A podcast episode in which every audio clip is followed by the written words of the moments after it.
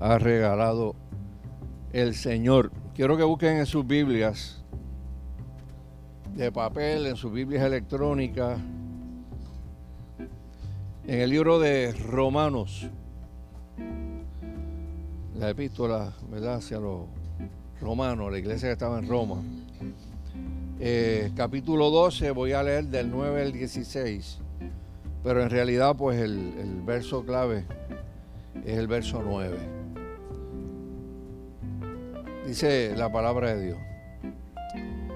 El amor sea sin fingimiento. ¿Usted sabe lo que quiere decir eso, verdad? Que cuando amamos tenemos que amar de corazón, ¿verdad? Y no de labio fingido, ¿verdad? De hipocresía. Dice, el amor sea sin fingimiento. Aborreced lo malo, seguid lo bueno. Y quiero leer pues hasta el 16, ¿verdad? Porque obviamente eh, nos habla de, de cosas que, que, podemos hacer, ¿verdad? Para mostrar ese amor. Dice, amaos los unos a los otros con amor fraternal, con amor de hermanos. En cuanto a honra, prefiriéndonos los unos a los otros. En lo que requiere diligencia, no perezoso. Fervientes en espíritu sirviendo al Señor, gozosos en la esperanza, sufridos en la tribulación, constantes en la oración, compartiendo para las necesidades de los santos, practicando la hospitalidad, bendecid a los que os persiguen y bendecid y no maldigáis. Gozaos con los que se gozan, llorad con los que lloran. Unánimes entre vosotros, no altivos, sino asociándoos con los humildes. No seáis sabios en vuestra propia opinión. Eh, yo titulé esto, eh, este mensaje, eh, lo atractivo de, de, vivir en la autenticidad y en la verdad. Porque esas dos cosas, el ser auténtico y el ser una persona que ame la verdad, eh, posiblemente sean uno de los atractivos más grandes que puede tener eh, el Evangelio para atraer personas, para acercar personas al reino eh, de Dios. Mire, nosotros estamos viviendo un tiempo donde la gente le da un valor bien grande a la autenticidad al ser auténtico, ¿verdad? Y particularmente las nuevas generaciones que, están en el planeta ahora, pues quiere ver gente auténtica. Evita hasta, lo, hasta lo posible el asociarse con gente que son doble cara o que tienen un doble discurso o que viven algo que el mundo señala como algo bien negativo, que es la, que es la hipocresía, ¿verdad? Eh, por eso es importante que nosotros sepamos qué es lo que dice la Biblia con relación a esto. Y voy a contar una historia breve. No sé cuánto se puedan asociar con la, con la primera parte de la, historia, pero está esta mujer, eh, eh, llega a un semáforo, tiene una persona al frente, y estoy seguro que han visto eso. Y ve la persona que está esperando el cambio de luz, está hablando por celular. Y está hablando por celular y está mirando como hacia el asiento del pasajero. ¿Verdad? Que uno tiene, bueno, hay algo ahí que está leyendo y está contestando por el celular.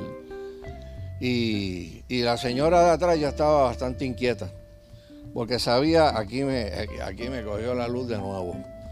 Eh, la luz cambia verde, pero el tipo sigue, pegado y mirando. Y la gente toca bocina y toca bocina y toca bocina. Y la señora pues se salió por, por el techo, ¿verdad? Y cuando, y lo más terrible es que cuando cambia amarilla, el tipo va, ¡chum! se fue. Se cogió la roja de nuevo, tú sabes. Y la doña le metió aquel guía con las manos. Estaba furiosa, furiosa, furiosa, ¿verdad? yo sé que eso lo tienen que haber visto, o lo tienen que haber vivido en algún momento. Pero la, señora de momento mira hacia el lado, le tocan el cristal y cuando mira es un guardia. Baja el cristal. Eh, licencia del vehículo y, y licencia de conducir. Y la señora estaba fría, buscó y se lo dio al guardia. Y le pregunta que por qué la detiene, que si no vio lo que pasó. Y porque no se le fue detrás al tipo que se comió la, amarilla. Y el guardia dijo, sí, mire, yo, yo, yo vi lo que pasó. Pero lo más que me impresionó fue el, coraje que usted tenía. Este, y, le voy a decir por qué. O sea, usted tiene tres bumper stickers ahí pegados. Uno, uno dice, soy pro vida. y los pro vida son por lo general gente cristiana. El otro dice, nacida de nuevo. Eh, hay en inglés que dice, you love Jesus. Toque bocina si, si ama a Jesús. Y yo dije, no puede ser. No puede ser. O sea, o el caos es o, o, la persona que está guiándolo no es la persona del vehículo. Así que voy a, voy a detenerla para ver. Eh, ¿Usted sabe lo que quiere decir eso, hermano? que nosotros tenemos que ser, tenemos que ser gente íntegra donde quiera que nos paramos. Porque, y de hecho, los que se atreven a ponerle bumper sticker de cristiano a los carros, es más que le vale. que, vivan de acuerdo a lo que está escrito en el, en el bumper sticker. Porque simple y llanamente, eh, usted no puede decir que es cristiano y exhibir una conducta totalmente eh, diferente, ¿verdad? A la que usted dice, ¿verdad? Que, que cree, ¿verdad? En la agencia de publicidad hay muchos refranes, ¿verdad? Y hay muchos eslogan. Y uno de ellos decía, el sexo vende, y eso es verdad. O sea, la, industria de, de, publicidad sabe que si explota eso, vende productos. Pero había otro refrán de la agencia de publicidad que decía, que la imagen lo era todo. Pero usted sabe que eso cambió en la última generación. Ya la imagen no es todo. O sea, la gente está buscando autenticidad, sinceridad. La gente está cansada de la fachada, la gente está cansada de gente que le fabrican una imagen, pero que son otra cosa muy diferente, ¿verdad? a la imagen que le han fabricado. Eh, ¿A qué niveles ha llegado esto en la cultura moderna? Mire, ¿por qué usted piensa que en Estados Unidos hay un presidente que se llama Donald Trump? Donald Trump es una endecha de virtudes, de, buenos ejemplos, de fidelidad matrimonial, alguna de esas cosas. Posiblemente no. ¿Y por qué ganó? ¿Por qué ganó una, la presidencia de los Estados Unidos? Porque simple y llanamente una nueva generación y una cultura estaba buscando gente que dijera lo que piensa. Y usted sabe lo que pasa cada vez que con ese tweet, ¿verdad? Se forma un revolú. O cada vez que abre la boca, pues dice algo terrible. Y miren si eso es importante, que el individuo en una de las cuentas de Twitter se llama, el símbolo este de arroba, Real Donald. Real Donald. O sea, que es una persona real. Y eso que pasó hace cuatro años en Estados Unidos se está viendo ahora con otro señor que la gente lo ve en las cámaras de televisión, que tiene pelo blanquito y siempre está medio despeinado se llama Bernie Sanders, que tiene un montón de seguidores de la nueva generación. ¿Por qué? Porque está diciendo lo que cree. Que lo que crea sea bueno o malo son otros 20 pesos. Pero está apelando a una sociedad que le está dando un valor a la gente auténtica, a la gente que dice lo que cree. De hecho, eh, hay un refrán ahora un refrán no unas palabritas que ya están como medias pegajosas en la cultura de la gente joven. Y es la palabra sin filtro. Usted lo ha oído, sin filtro. Usted lo me llamó uno y me dijo, te tengo que decir algo, pero te lo puedo decir sin filtro. y este es lo último. y decía, Janka, dime, dime lo que quieras. Eh, obviamente la gente quiere ver gente auténtica, transparente y real. Y ese, bueno, se, ha considerado esta era la era de la autenticidad. La era de la autenticidad. De hecho, hicieron una encuesta global de consumidores que, encontró entre sus hallazgos lo siguiente. El 87% de los entrevistados sobre diferentes marcas y cosas decían que para ello era importante, el 87%, que la gente actuara en integridad en todo momento. Y que las corporaciones fueran corporaciones derechas, o sea, con la espina dorsal derecha. El 72% colocó la autenticidad por encima de la innovación. Yo leí esto y dije, parece que es esto. Mire, las generaciones más antiguas pues le daban un valor alto a la innovación. Eh, y fueron generaciones también pues, que, se caracterizaron por inventar un montón de cosas. Pero cuando hay una generación que puede darle más valor a la autenticidad que a la innovación, con lo importante que es innovar, que es hacer cosas nuevas, que es poner al día lo que ya está hecho. Eso quiere decir que hay gente que está buscando autenticidad en las personas, en las instituciones. 71% de los encuestados le preguntaron qué era lo más importante en una marca y contestaron que sea único, eso sea especial, que eso es algo diferente. Para mucha gente allá afuera, hermano, eh, que nos están mirando y que están mirando a todos los que se llaman cristianos, la sustancia, la transparencia y la autenticidad es súper importante.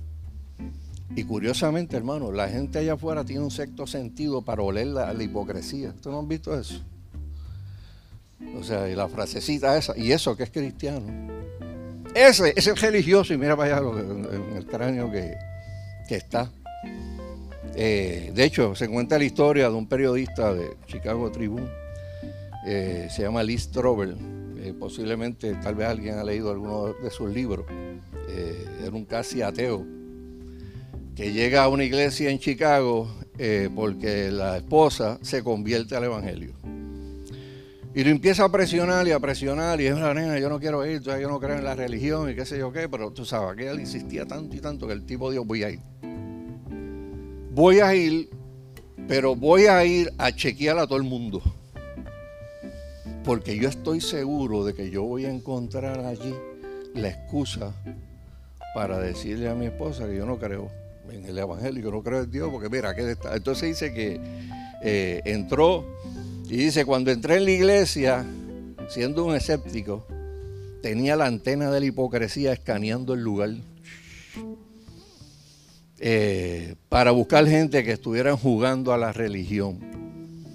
Busqué a la gente que pareciera funny, oportunista, porque si los encontraba me daría la razón para rechazar la iglesia porque detecté hipocresía. En el fondo, lo que ese individuo, sin, decirlo, estaba buscando era gente auténtica. Quería ver gente real, y la encontró, encontró el Evangelio escrito un montón de libros de apologética. Eh, uno de ellos, eh, bien conocido, se llama Dentro de la mente de los no convertidos, Harry y Mary. Este, y es un libro que escribió para que los cristianos pudieran entender cómo es que piensa el que está allá afuera. Otro autor de un libro que se llama Evangelismo como estilo de vida, que se llama Joe Aldrich, lo puso en estas palabras. Los cristianos tienen que ser primero buenas noticias para luego predicar las buenas noticias. Tú tienes que ser buena noticia antes de predicar las buenas noticias. ¿Por qué? Bueno, porque hay gente que predica las buenas noticias, pero es mala noticia. Porque no está de acuerdo su mensaje con lo que está viviendo. O sea, yo creo, hermano, que si nosotros queremos ser de verdad creyentes de, alto impacto, eh, gente como Jesús dijo, gente que fuera sal y luz de este mundo, tenemos que entender que para nosotros predicar el Evangelio, para nosotros decirle a la gente que somos cristianos, tiene que haber una vida, tiene que haber un testimonio, tiene que haber una integridad que le den fuerza a las palabras que nosotros estamos diciendo allá afuera.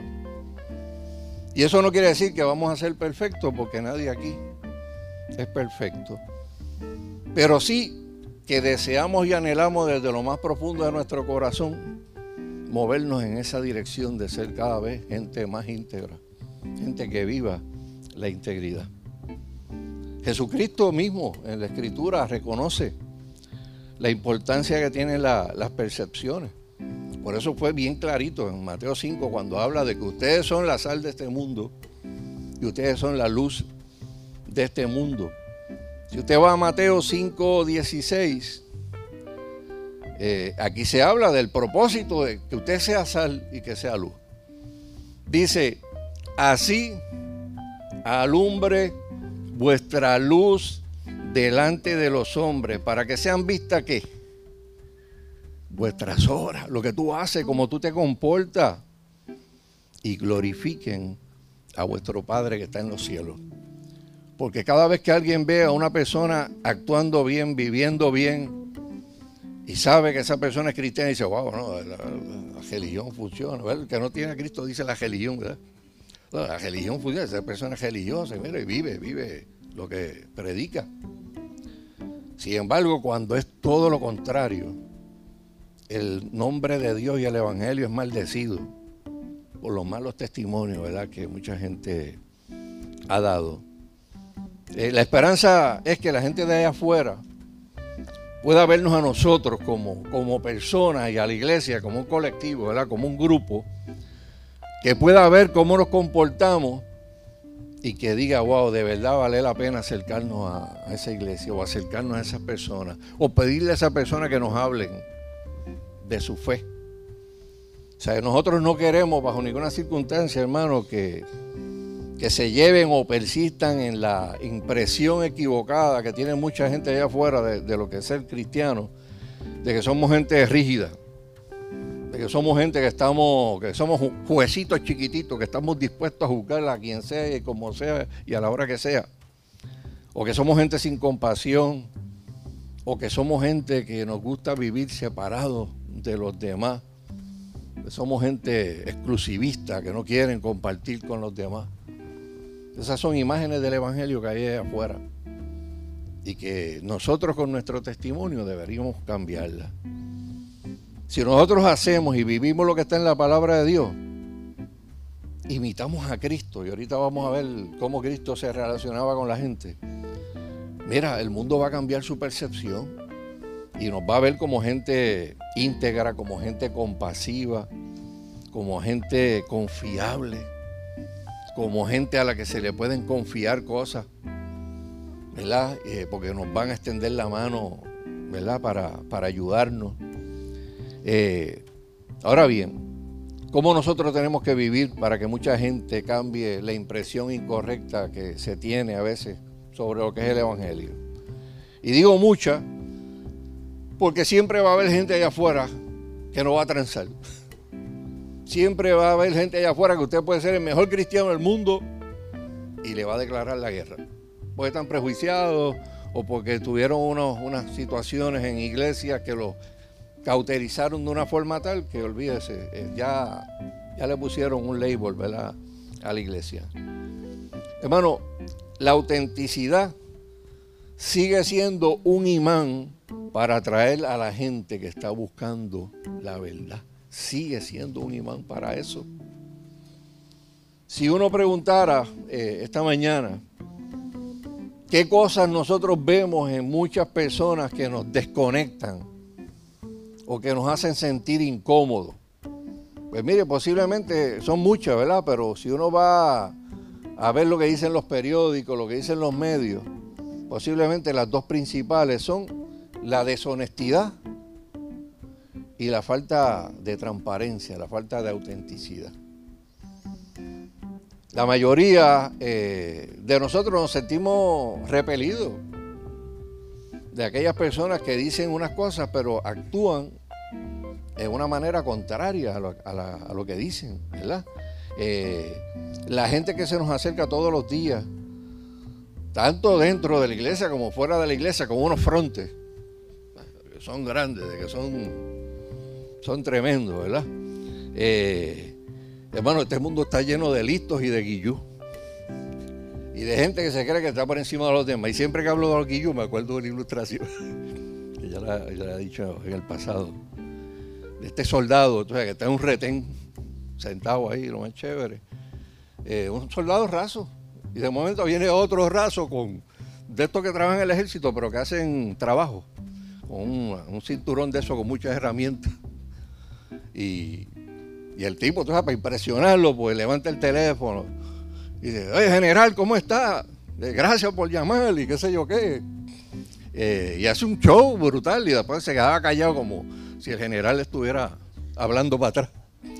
Y no, pues gracias por confiarme eso, ¿verdad? Pues más adelante, cuando tenga tiempo, me siento con usted para darle unos consejos y qué sé yo qué. Y el tipo ahí lo miraba, el que estaba atendiendo, el que estaba esperando. Y después cuando acabó, cuelga y le dice al tipo, ¿en qué te puedo ayudar? Y dice, bueno, yo vine a arreglar ese teléfono no sirve. Chacho, Uy, qué, qué, qué, ¿verdad? Y eso es lo que le pasa a los guillú, hermano. Los guillú siempre salen tranquilos, siempre. Pero no lo dejan intentar, siguen, siguen, siguen haciendo la misma, las mismas cosas. O sea, hermano, los mentirosos patológicos son un problema porque la gente les huye. Porque la gente ahí viene a meter buste. Ahí viene a decir buste, tú sabes. Pues porque se acostumbran a decir mentiras y piensan que todo el mundo se lo cree. Y la gente se siente incómoda. Dios mío, Padre amado, pero este tipo no tendrá vergüenza, tú sabes, que me está diciendo algo que todo el mundo sabe que es mentira. ¿Eh? Hay mucho engaño, ¿verdad? En este mundo. Y mucha gente pretendiendo ser lo que no es. Pero en las iglesias no hay gente así, ¿verdad? En la iglesia de Puerto Rico no hay gente así, ¿verdad? Eso es allá afuera. Bien, hermanos, si nosotros repasamos nuevamente el texto que leímos al principio, si una cosa resalta en todo ese texto, es la necesidad de que nosotros seamos gente real, que seamos gente sincera, que seamos gente auténtica. Y yo quiero que vean por lo menos cuatro áreas de relacionadas a la autenticidad. ¿Qué es eso? De ser auténtico. ¿O cómo yo puedo vivir de una forma que sea auténtica? La primera, para poder vivir auténticamente, usted tiene que ser usted mismo. Usted tiene que ser usted mismo. ¿Por qué? Porque Dios nos ha creado únicos. Nosotros somos únicos. Ninguno de los que está aquí es clon de nadie. Ni siquiera los que están casados y llevan 20 años casados, 30. Todos somos diferentes. Todos somos diferentes. Eh, y tal vez usted se parezca en algunas cosas, tiene unos gustos, ¿verdad? Este, que son similares y qué sé yo qué pero todos somos diferentes. Si, si todos fuéramos clones, todo el mundo sería bien aburrido. O sería bien aburrido, o estaría peleando la gente todo el tiempo, buscando llamar la atención y ser el primero, ¿verdad? Eh, sería terrible. Convertirnos en cristianos y vivir como cristianos no quiere decir que cuando tú vienes al Evangelio, tu personalidad es aniquilada. No, Ah, no, porque yo soy extrovertido, yo soy bien extrovertido y ahora me convertí y ahora tengo que ser un cara de piedra aborrecido. ¿Verdad? Se acabó el humor. O yo antes era introvertido y ahora las carcajadas se escuchan por toda la urbanización. No. O sea, Dios no viene a aniquilarle la personalidad a nadie. Porque todos somos únicos. Dios viene a transformar esas personalidades. Dios viene a que eso que, ¿verdad? que es tu marca de fábrica, de como tú eres, puesto en las manos de Dios, pues se convierte en una bendición. Lo último que Dios quiere es que los líderes de una iglesia molden a los miembros para que sean clones. Mire, los clones masivos pertenecen a las historias de terror. Las películas esas, o sea, que salen todos iguales y tú sabes, son bien, hacen barbaridades y qué sé yo. No hay ni existe una buena razón espiritual para que nosotros terminemos pareciéndonos físicamente, vistiéndonos igual, eh, comiendo lo mismo y haciendo las mismas cosas como, como autómatas. O sea, eh, no es que tú llegas a la iglesia y te dicen, abre la boca y te ponen un, un, CD, o digo, o un mini, un mini, el CD es muy grande. Para mi tiempo era un 8-track o un, o un cassette y te programan. Tan. Entonces tú vas allí y tal, todo lo que está en el cassette lo repite y lo, y lo repite. Eh, la iglesia no es para eso. La iglesia no es para eso. Nosotros tenemos una, gran diversidad entre nosotros. Tenemos diferentes intereses, trabajos diferentes, educación diferente, economías diferentes, hasta ministerios diferentes. En el Salmo 139, del verso 13 al verso 15, nos habla de, la creación, de cómo Dios nos formó, cómo Dios nos creó, ¿verdad? Eh, no sé si aparece ahí, lo, lo, vas a tirar, pero sencillamente entre los tres versos lo que quiere decir es que Dios nos formó y esa obra que Él hizo, la Biblia la llama maravillosa. Dice, porque tú me formaste, porque tú formaste mis entrañas, tú me hiciste en el vientre de mi madre. Te alabaré porque formidables y maravillosas son tus obras. Estoy maravillado y mi alma lo sabe muy bien. No fui encubierto de ti mi cuerpo, bien que en oculto fui formado y entretejido en lo más profundo de la tierra. Dios te hizo, Dios te creó. Y todas esas cosas que, que, tú tienes de, tu carácter, de muchas cosas, aparte de las que son formadas ¿verdad? Por, por la crianza, las hizo Dios. O sea, Dios lo que quiere es transformar el corazón de la gente, nuestras actitudes.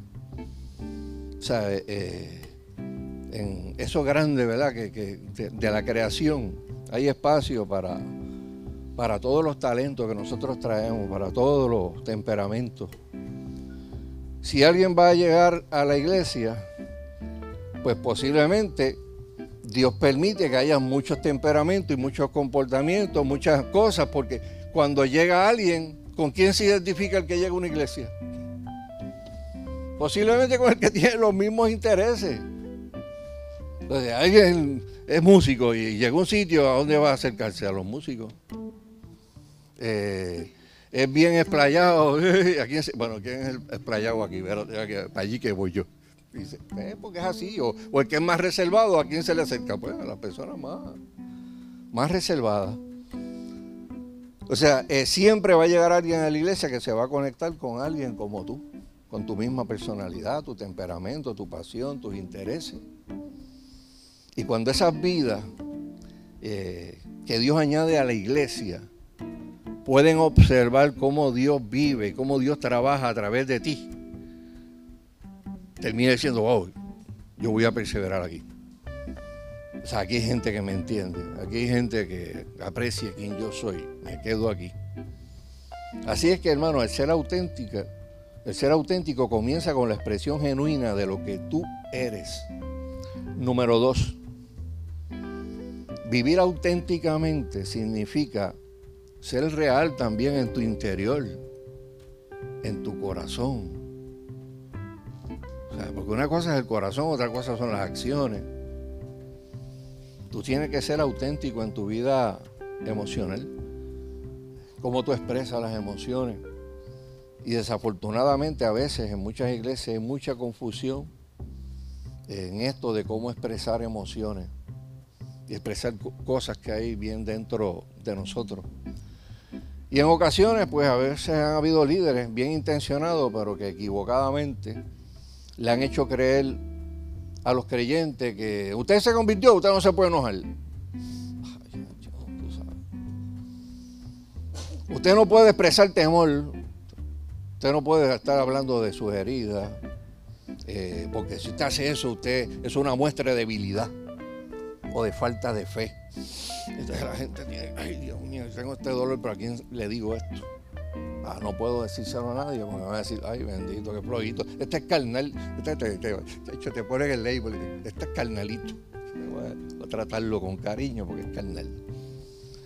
Eh, eso hace que muchos cristianos a veces en medio de una gran prueba o dolor, uno les pregunte, ¿cómo te sientes? Estoy en victoria total. Ay, yo, primero, me está diciendo que guste. oh Dios mío, pero ¿cómo, que es en victoria total? Gloria a Dios por esa pérdida. Jugaron el cajo, gloria a Dios. Yo, gloria a Dios, para consejería con este, está disfuncional, disfuncional. Pero es porque eso se enseña. Eso se enseña. Entonces la gente no se atreve decirme, me siento desbaratado. yo no sé cómo manejar esta situación que me está pasando. Este dolor yo no sé cómo yo lo puedo manejar. hay que aprender, hermano, a expresar eh, nuestros sentimientos. Y cuando asumimos este tipo de postura de no querer expresarnos emocionalmente, pues mire, dejamos de ser auténticos. Y eso tiene consecuencias. Primero, porque cuando usted reprime algo de ese tipo de sentimientos, usted se hace un daño brutal. y Dios a nosotros no nos creó para que suprimamos emociones. Porque la gente que se acostumbra a eso puede crear la inhabilidad para sentir y expresar emociones. También por el que le diga a usted que usted tiene que hacer eso, le está dando un mal consejo y se está convirtiendo, eh, eso es abuso espiritual. Eso es abuso espiritual. Eh, segundo también, en términos de consecuencia, negar realidades, lejos de acercar a la gente a Cristo y al Evangelio, los aleja. Porque aún la persona que no tenga mucho intelecto allá afuera, cuando ve algo que no está bien, sabe que ese es comportamiento tóxico. O sea, ve una loquera así bien terrible, usted dice, yo ahí, yo ahí no voy. Y llevar a mis hijos menos, menos. Es como alguien que, está llorando porque perdió un bebé o qué sé yo, y pues dale gracias a Dios, vendrá otro, tú sabes. Este, sí, va a venir otro, pero, ¿sabes? Es duro. Hay pérdidas que la gente las tiene que, llorar. Porque, mire, el verso 15 de, la, de lo que leímos de Romanos 12 dice que hay tiempo de llorar, que hay tiempo de ponernos a reír con los éxitos y las victorias de la gente y que hay tiempo también, mire, gozado con los que se gozan y llorar con los que lloran. Solo hay que leer la Biblia y ver los ejemplos que Cristo nos dejó. Eh, y Cristo actuó de diferentes maneras, en diferentes circunstancias, pero siempre auténtico, siempre con la verdad. ¿Cómo respondió cuando entró al templo y vio aquella guarida de, ladrones allí? Miró aquello y se sulfuró la gente, la gente de esa parte yo no la veo mucho en películas, bien cortita, 30 segundos. Cristo con un fuete, dando fuete, nadie quiere eso en una película. Porque, Cristo es peace and love. yo no puedo ver a Cristo haciendo un, fue, eh, un azote de esto. y, para ponérselo un palo. Y, dice la Biblia que, que cogió hizo un azote de cuerda, eso lo dice Juan 2.15. Cogió, ra, ra, ra, ra, toda esa, toda esa gente que tenían las monedas y todo allí. Sí, yo me imagino los tipos recogiendo, recogiendo las, las dracmas del piso. Dice que esparció las monedas de los cambistas, volcó las mesas. Cristo. Y sacó a los mercaderes del templo. Y dijo, esta casa se llama casa de oración, pero ustedes la han convertido en una guarida de ladrones. Ese es Cristo. Ese es el Cristo del Evangelio. Pero ¿qué ocurrió cuando estaba frente a la tumba de Lázaro? Oyó con aquella gente, se quebrantó y rompió a llorar. El verso más corto de la Biblia, Jesús lloró. Juan 11, del 35 al 36, dice que se quebrantó y lloró. Y la Biblia dice que la gente que vio esa escena dijo, wow, a la verdad que ese tipo amaba a ese hombre que murió. Lo amaba, porque mira cómo está llorando ahí. O sea, mira, yo, imagino que estaba llorando, ¿sabes? Este, Cuando la gente llora que se ataca y no puede, y no puede ni respirar. Hermano, ¿qué necesitan ver en nuestras vidas aquellos que todavía no conocen al Señor? Pues mire, necesitan ver gente de carne y hueso, que experimenta las mismas emociones que ellos experimentan. Necesitan vernos a nosotros testificándole abiertamente de nuestras vidas, luchas, alegrías. No es que usted sea Radio Ben, vaya afuera y cuente todas las intimidades de su vida. No. Pero la gente tiene que ver que wow, Yo, yo, le hablo a la gente, mira, yo, yo he pasado por pruebas, yo he pasado por dificultades, y yo soy como tú, pero mira, Dios en su amor y en su misericordia me ha ayudado. La gente allá afuera necesita ver cómo nuestra fe hace la diferencia a la hora de enfrentar realidades de la vida.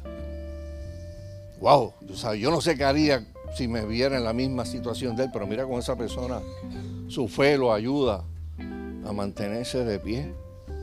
¿Cuántos aquí pueden decir que la fe los ha mantenido de pie en momentos de esta vida? Cuando te ha dicho, esto se acabó, ya no voy más. Y de momento, ¡boom!, se abre una puerta. Y de momento viene alguien que usted no lo conoce y van a le trae una palabra. Ah, tú dices, wow, mano, de verdad que Dios es grande. Dios nos ha creado con emociones y el cristianismo nos debe dar la oportunidad de mostrarlas de una manera abierta, auténtica y saludable. Y cuando nosotros hacemos eso, nos convertimos en cartas abiertas que todo el mundo quiere leer. Esa carta yo la quiero leer, porque es, habla de algo que es genuino. Número 3 de 4. Vivir auténticamente implica también el nosotros ser francos con el fracaso, ser franco cuando nosotros fracasamos.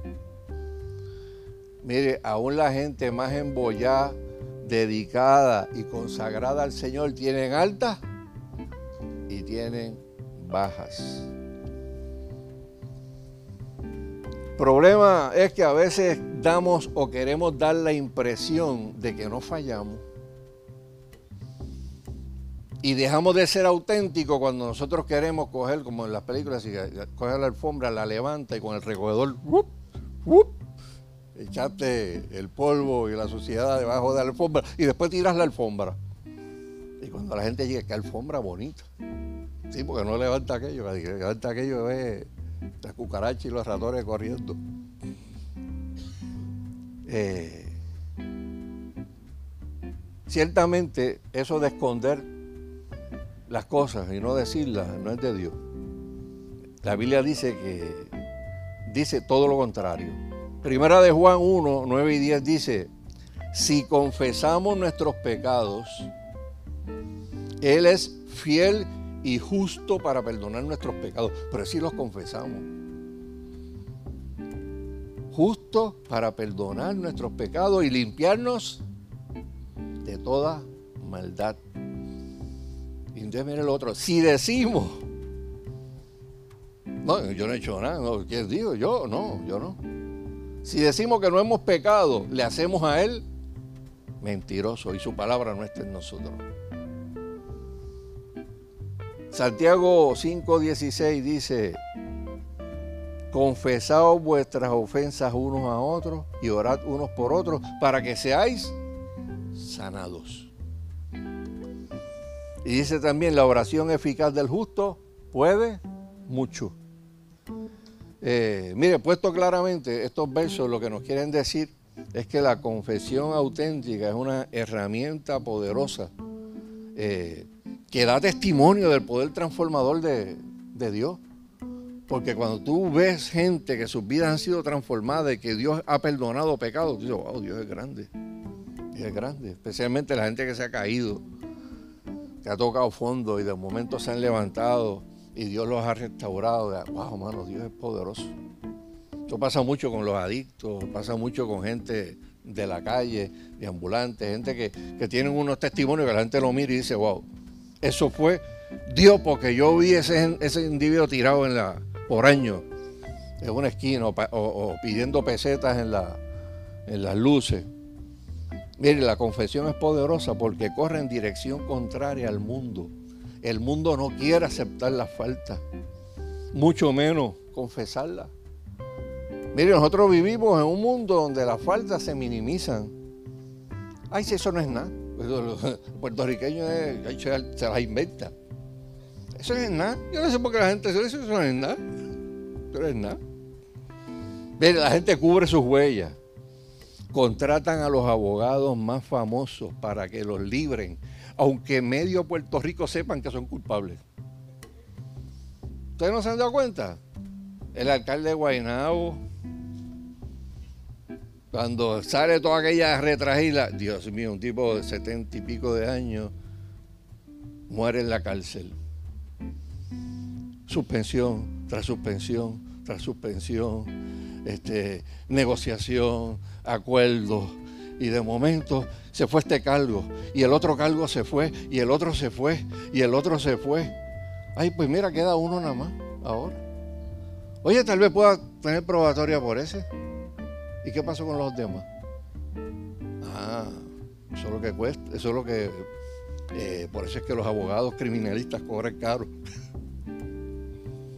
Porque hurgan y hurgan y hurgan y hurgan hasta que empiezan a coger un caso y lo van desconstruyendo completamente. Y de momento una persona que tal vez pues la gente pensaba que, ¿verdad? que había cometido una serie de faltas, pues salió con una palmadita así en la mano. Eso no se hace. ¿O se acuerdan del caso de Jensen? Eh, hay, duda de que esa persona mató a esa muchacha. Hay duda, en Puerto Rico no hay duda. Ah, pero cuando se va al tribunal es otra cosa. Si usted tiene a los Gordon como abogado, usted, los abogados criminalistas más famosos que tiene Puerto Rico, incluyendo a otros también de otros apellidos que no voy a mencionar, que obviamente hacen su trabajo, son abogados, ese es el trabajo que hacen. Pero eso quiere decir, hermano, que la gente en Puerto Rico son especialistas en tratar de obviar su falta, de no tener que, rendir cuentas por las cosas que hacen mal. La gente que investiga el cristianismo no espera perfección de parte de nosotros, pero sí esperan que seamos lo suficientemente valientes para defender los postulados que nosotros creemos y que seamos lo suficientemente valientes para aceptar nuestros errores cuando lo tenemos que hacer. Cada vez que el mundo y el cristiano nos mira y el no cristiano nos mira, quiere ver en nosotros gente que tenga una humildad auténtica, que tenga un arrepentimiento auténtico. Y a veces hasta la gente quiere ver restitución.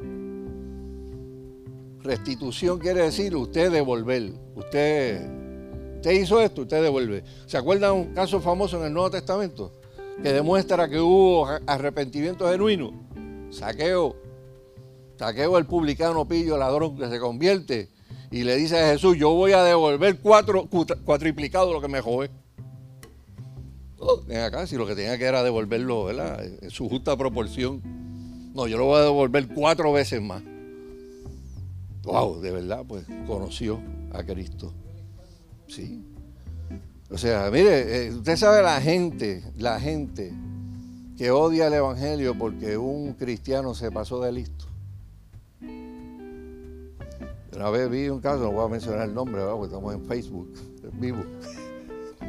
Pero, wow, o en una ocasión una persona bien conocida en Puerto Rico, que es activista, eh, lo acusaron a esa persona un montón de cargos criminales. Eh, y esa persona, pues obviamente, le tiene un odio al Evangelio bien brutal. Eh, y cuando uno examina el, interior de su caso, ella, ella pues fue convicta en un tribunal porque alguien pidió inmunidad, porque alguien de los que conspiró con ella para hacer, ¿verdad? Lo que no tenía que hacer, pidió inmunidad. Pero el que pidió inmunidad fue un pastor. Después yo, bueno, uno tiene la oportunidad de, conocer mucha gente y hablar con las personas y oír a la persona decir, no, pero yo, yo no hice nada porque yo pedí inmunidad. Tú no hiciste nada y pediste inmunidad. pediste inmunidad porque eras tan culpable como la otra persona, pero, pediste inmunidad y saliste bien. Y la otra persona lo único que se le quedó aquí fue, y eso, era pastor. Robó conmigo y después me tiró al medio. Y entonces usted ve mucha gente eh, bien enojada con el Evangelio allá afuera. y lo peor es que esas personas siguen, siguen su vida. Como si nada, como si nunca hubieran hecho nada, siguen predicando, siguen, siguen ministrando. Cuarto, y ya último, vivir auténticamente implica creer de verdad en lo que, en lo que somos. Eso significa que tenemos que vivir bajo una convicción genuina, una que va a todas, que no vive por conveniencia. Ah, yo hago esto, pero si me conviene, si no me conviene, no. Yo no sé cuántos aquí vieron, bueno, este, no, para el tiempo que pasó, eh, no sé si algunos estaban naciendo, ¿verdad? O, o tenían cinco años o seis. Pero en China hubo una vez un revolú, un alzamiento popular y hubo una imagen que corrió todo el mundo, donde se vio un joven estudiante chino parado frente a un tanque. y el tipo del tanque le daba para adelante, aquel, chamaquito se quedaba ahí. Pues se acostó. O sea, cuando se acostó, yo veía esa imagen, Dios mío, el del tanque no lo va a ver. Mira, se fue. Y se pudo haber pasado por encima.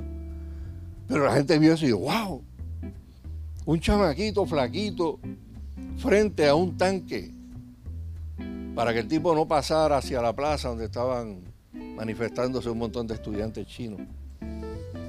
¿Qué pasa por la mente, verdad, de un no creyente cuando ve una cosa como esa? Wow, ese chamaco es, es valiente, de verdad. Ese está dispuesto a sacrificar su vida, pues está parando ahí, sabe que si el superior del tanque le dice pásale por encima, le pasa por encima. ¿Qué pasa por la mente cuando uno ve a una persona, un mártir, ofreciendo su vida por serle fiel a Cristo? Niega a tu Cristo ahora mismo, con, la, cuchillita aquí.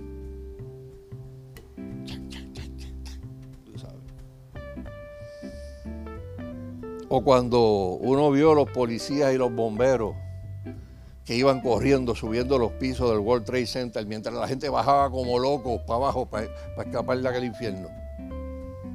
Hay que tener valor para decir, mientras estos van bajando, yo voy subiendo por ahí para arriba, aunque me cueste la vida, porque para eso jure. Y hay gente allá arriba que todavía puedo salvar, y usted sabe la cantidad de gente que murió allí, incluyendo policías y bomberos. O sea, uno se estremece cuando ve actos de, valentía y de, pura convicción. Uno dice, wow, lo que está dispuesto a llegar por sostener lo que cree. Nadie se impresiona por gente que tenga la espina dorsal de gelatina. O los que frenan y dan about face cuando la cosa se le pone complicada. Por eso creyentes o iglesias que no se ponen de pie por causas que son correctas, mueren, mueren. Ahora bien, el ser auténtico y sincero, usted lo tiene que atar a la verdad. Porque uno puede estar sinceramente equivocado y hacer cosas. Mire, la semana pasada eh, en Dallas, Texas, corrió una noticia de un, de un grupo de demolición eh, le otorgaron un permiso para demoler una casa. Y el equipo de demolición se fue, Rágata demolió una casa que tenía 100 años. Que podían haber, ¿verdad? La pudieron haber este, remodelado y, darle una cuestión de histórica. Y cuando la gente dijo, mire si la casa que ustedes iban a demoler estaba a dos bloques de esa. El tipo dice, mire, yo voy a ser honesto, yo he hecho miles de demoliciones en mi vida. Es la primera vez en mi vida que nos equivocamos y vamos a la casa que no es. Esa es la casa que está desocupada. Contra, pero, wow, esa no era la casa. Esa no era la casa y se la ya tú sabes, la demolieron. Eh, Saulo de Tarso era sincero, pero estaba equivocado cuando perseguía a los cristianos. Pedro era sincero y amaba al Señor, pero lo negó tres veces. La fuente de la autenticidad y la sinceridad es la verdad. Y la palabra de Dios dice que Cristo es la verdad. Y Jesús siempre va a seguir siendo nuestro nuestro modelo. Jesucristo fue transparente y honesto con todas las personas con las que interactuó. Una vez en Mateo 19, 22 se le acerca este joven. Señor, ¿qué tengo que hacer para heredar la vida eterna? esta conversación bien chévere, ¿verdad? Eh, y Cristo dice que lo amó, pero lo dejó. ¿Y por qué? Ali se, eh, les puso la idolatría materialística que tenía ese chamaco encima, que estaba dispuesto a hacer un montón de cosas menos, menos a vender lo que tenía, tú sabes, menos a salir de su riqueza. En Mateo 18 del 1, del 1 al 4 vemos a Cristo celebrando la humildad de los niños y utilizando a los niños para dar un mensaje poderoso. En Juan capítulo 21 del 15 al 19 vemos a Cristo restaurándole el liderato a una persona que lo había negado tres veces. Estás restaurado, tú sabes, pastorea mis ovejas. Pa, le lo restauró al liderato de nuevo. Eh, le bajó bien duro a una mujer cirofinicia que se le acercó y le dijo, Señor, tengo a mi hija esto y lo otro. Y Cristo la miró así y le dijo, ven acá. Este, ¿Y de cuándo, de cuánto en vez yo le voy a dar el pan de los hijos a los pejos?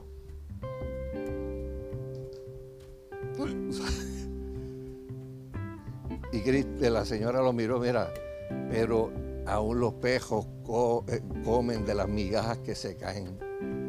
Grande es tu fe, vete, tu, tu hija está sana ya, está sana pero le habló duro. A la mujer samaritana no le habló duro. Mira, busca tu marido. No tengo marido. Bien has dicho, porque tienes, has tenido un paquete, tú sabes. tú sabes. Sí, sí, cinco maridos te el que tiene, o sea, tampoco.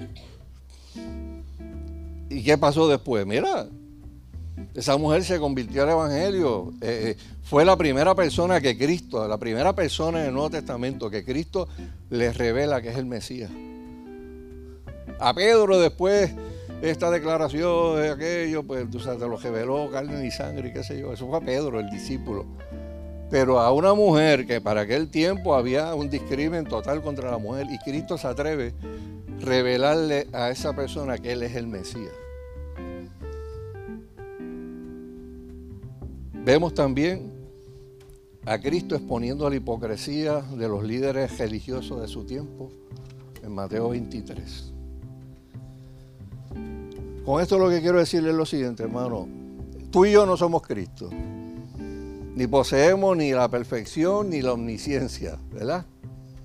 Pero la buena nueva es que en la medida que tú te acerques a Él y tú quieras imitar a Cristo, cada día tú vas a cambiar más y más y más y más. Y tal vez ahora tú te mires en el espejo y digas, bueno, todavía me falta. Pero tú no eres la persona que eras hace 10 años atrás o 5 años atrás. Dios va cambiando poco a poco nuestros corazones. Mire, eh, hay una persona que se llama María, la hermana de Marta, que se sienta a los pies de Jesús a escucharlo. Eso lo dice Lucas 10:39. Y más adelante vemos a esa persona que se sentó a los pies de Cristo y que lo escuchó ungiéndole los pies a Cristo en un acto de adoración total. En Juan 12, 3. Vemos a un tipo que se llama Juan, que le llamaban hijo del trueno. Por algo, por algo, ¿verdad? Que una vez unos samaritanos no quisieron recibir a Cristo. Cristo, este, oramos aquí para que baje fuego al cielo y se los lleve, se lleve a todos estos diablos de aquí. Y después usted lo ve en Primera de Juan, capítulo 4, del 7 al 12, el apóstol del amor. El apóstol del amor. Ese era el hijo del trueno. ¿Sabe por qué? Porque Dios cambia. Dios cambia a la gente. Mire, los hombres no podemos cambiar los corazones de los hombres. Pero si nosotros nos acercamos a Jesús, como se acercó aquella mujer y, logramos tocar el borde de su manto. Dice la Biblia que virtud salió de él. Y virtud puede salir hoy también y gracia para sanarte, para transformarte, como lo hizo con la mujer del flujo de, sangre. Vamos a inclinar nuestra, nuestra cabeza y vamos a cerrar nuestro son minutos.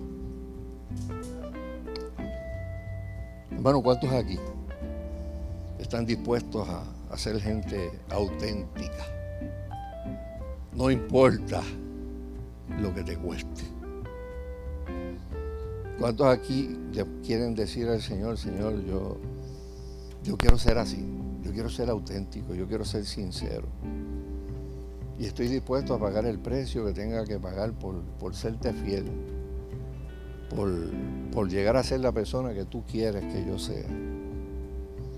¿O cuántos aquí son lo suficientemente valientes para reconocer sus errores y para, para ponerse en pie y venir hasta aquí y de, de tu corazón al corazón de Dios, reconocer tus errores, eh, reconocer tus faltas? reconocer tus debilidades delante de Dios. Esto es delante de Dios, porque esto es tú y Dios. O sea, la Biblia dice claramente que son felices, dichosos y bienaventurados aquellos que reconocen sus necesidades espirituales. ¿Por qué? Porque Dios está ahí con las manos abiertas para darle no solamente perdón, gracia, misericordia, poder, todo lo que sale de un Padre que es perfecto, de un Espíritu Santo que es perfecto. El poder para ser auténtico está ligado a estar al lado de la verdad.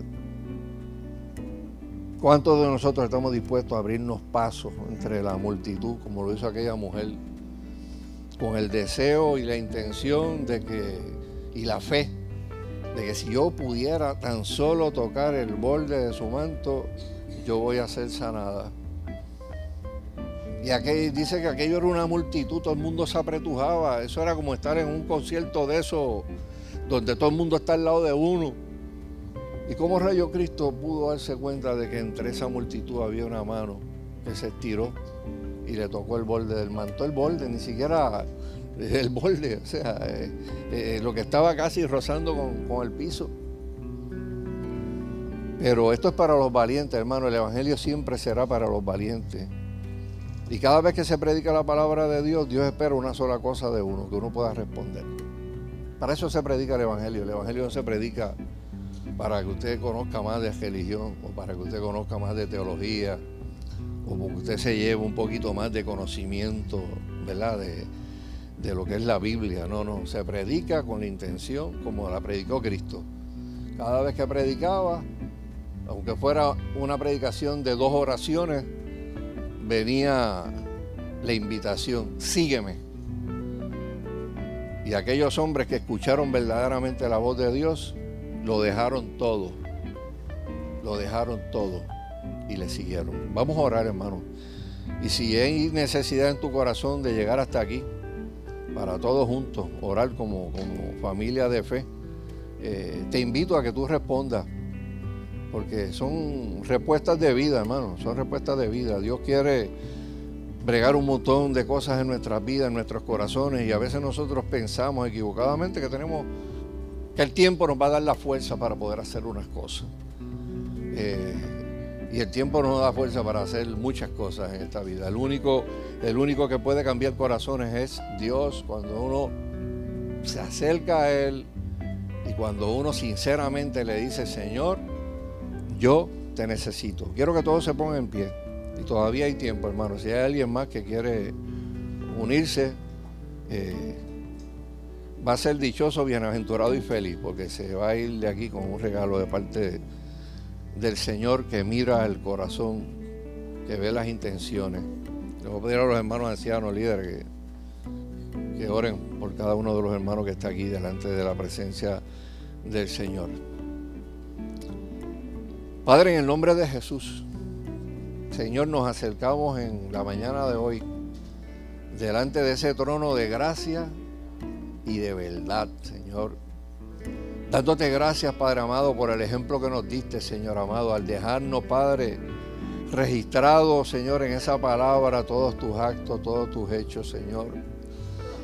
Para que no solamente pudiéramos leerlos, Señor, sino para que haya hambre y sed en nuestro corazón de decirte, Señor, queremos parecernos a ti. Queremos actuar como tú actuaste, Señor amado. Oh Dios mío, Padre, pero reconocemos, Padre, que todo comienza, Señor amado, toda bendición comienza con un acto de arrepentimiento, con un acto de reconocimiento, Señor.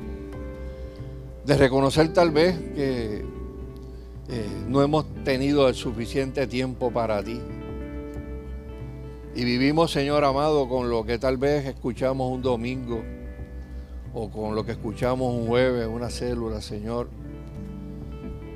Y queremos reconocer en esta mañana, Señor, que necesitamos tener devoción contigo, Señor. Que necesitamos que tú seas el Señor de los lunes, de los martes, de los miércoles, de los jueves, de los viernes, de los sábados, de los domingos, Señor. Y que los domingos venimos aquí, Señor, como familia, a reunirnos todas las familias, Señor amado, para, para celebrar, para celebrarte a ti, Señor, para escuchar tu palabra. Pero queremos escuchar la voz tuya todos los días, Señor. Y queremos, Señor, acercarnos a ti todos los días, Señor amado, allá donde nadie nos ve. Allá en el cuartito nuestro, Señor, o el espacio que hemos separado para, para meditar contigo, Señor. Y te pedimos, Señor, perdón por haber sido negligentes en eso, Señor amado. Y queremos decirte en esta mañana, Señor, que te necesitamos que necesitamos cada día, Señor, que tu carácter se forme en nosotros, Padre amado. Y sabemos, Padre amado, que para tú llenar este vaso, este vaso tiene que vaciarse de unas cuantas cosas, Padre amado. Yo te pido, Dios, que a través de tu Espíritu Santo, Señor amado, como un río impetuoso, corras por nuestro interior, Señor, y te lleves como un río crecido todo lo que no sea tuyo, Señor. Que nuestro corazón, Señor amado, que nuestros vasos queden limpios, Señor amado, para poder recibir, Señor, ese poder de tu Espíritu Santo, esa llenura de tu Espíritu, Señor amado. Esa, esa, novedad de vida, Señor amado, que nos hace caminar todos los días como si fuera una aventura nueva, Señor amado. Que nos llena ese corazón de una confianza total, Padre amado, que pase lo que pase y venga lo que venga, nosotros vamos a estar de pie, Señor amado, y con nuestras vidas vamos a dar testimonio de que tú eres un Dios poderoso, de que tú eres el Dios que nos ha sostenido, el que nos sostienes aún en el día de hoy en medio de todo lo que estemos atravesando, Señor amado. Gracias, Padre amado, por ser un Padre perfecto, Señor. Un Padre que dice tu palabra que si nos acercáramos y te pidiéramos, un pedazo de pan no nos ibas a dar una piedra, Señor. Un Padre que dice tu palabra que daría cosas buenas a aquellos que se la pidiesen, Señor. Yo te pido, Padre, que tú escuches el clamor de todos los que están aquí, Señor amado, los que están aquí al frente, los que están en su silla. Tú escuches el clamor, Señor. Y que de los labios de cada uno de los que estamos aquí puedan salir palabras, Señor amado, de, pedirte perdón, Señor, de recibir el perdón, Señor amado. Oh Señor, salir palabras de agradecimiento, de alabanza y honra a tu nombre por tus virtudes, por tus grandezas, por tus sanidades, por todo lo que tú sigas haciendo por cada uno de nosotros, Señor. Te damos gracias nuevamente, Señor, por habernos permitido este primer día de la semana estar aquí desde hora de la mañana, Señor. Eh, como un acto de decirte a ti, Señor, nuestra semana empieza hoy y quisimos empezarla contigo. Para cuando llegue el próximo sábado y se termine esa semana, podamos decir, vivimos contigo, Señor, vivimos para ti, Señor amado, y fuimos genuinamente sal y luz de este mundo, Señor. En el nombre de Jesús te damos gracias. Amén y amén. Dios les bendiga, Dios les guarde y nos despedimos con un cántico.